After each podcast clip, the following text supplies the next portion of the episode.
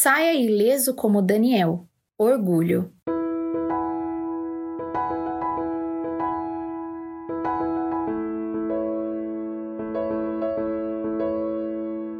Nabucodonosor foi um rei babilônico que dominou Jerusalém. A história dele está no livro de Daniel. De acordo com o texto bíblico, podemos supor que era um rei muito poderoso, preocupado com aparências, tirano e cruel. Eu imagino Nabucodonosor como a rainha de copas da história da Alice no País das Maravilhas. Após sitiar Jerusalém, ele ordenou que todos os israelitas da nobreza, inteligentes e de boa aparência, fossem servi-lo em seu palácio. Ele estava muito seguro de seu reino e tinha grande orgulho de si mesmo e de todas as suas conquistas. Ele sentia uma grande satisfação pelo próprio valor e honrava a si mesmo, atribuindo tudo o que tinha a seus próprios esforços.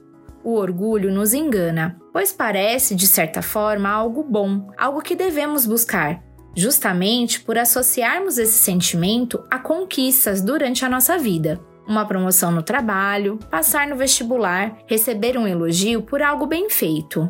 Mas é importante ter cautela. Facilmente nos sentimos seguros demais e colocamos toda a honra sobre nós mesmos. O orgulho nos traz uma falsa sensação de controle.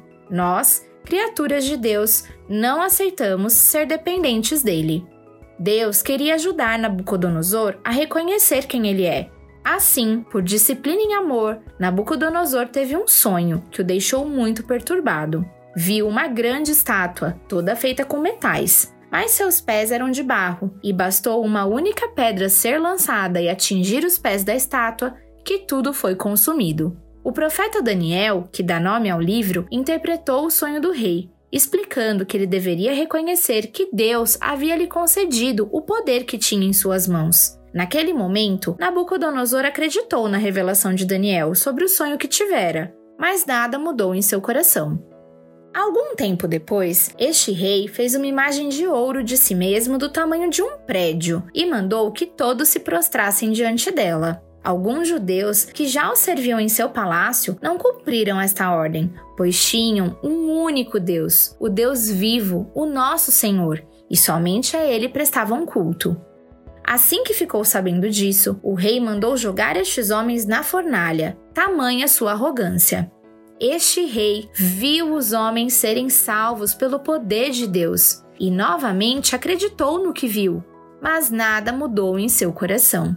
Deus novamente lhe falou em sonho. Desta vez, o rei sonhou com uma árvore grande e frondosa, que era cortada pela metade. Da mesma forma, o profeta Daniel interpretou o sonho, explicando que grande desgraça se abateria sobre ele e perderia o seu reino até que reconhecesse a soberania de Deus.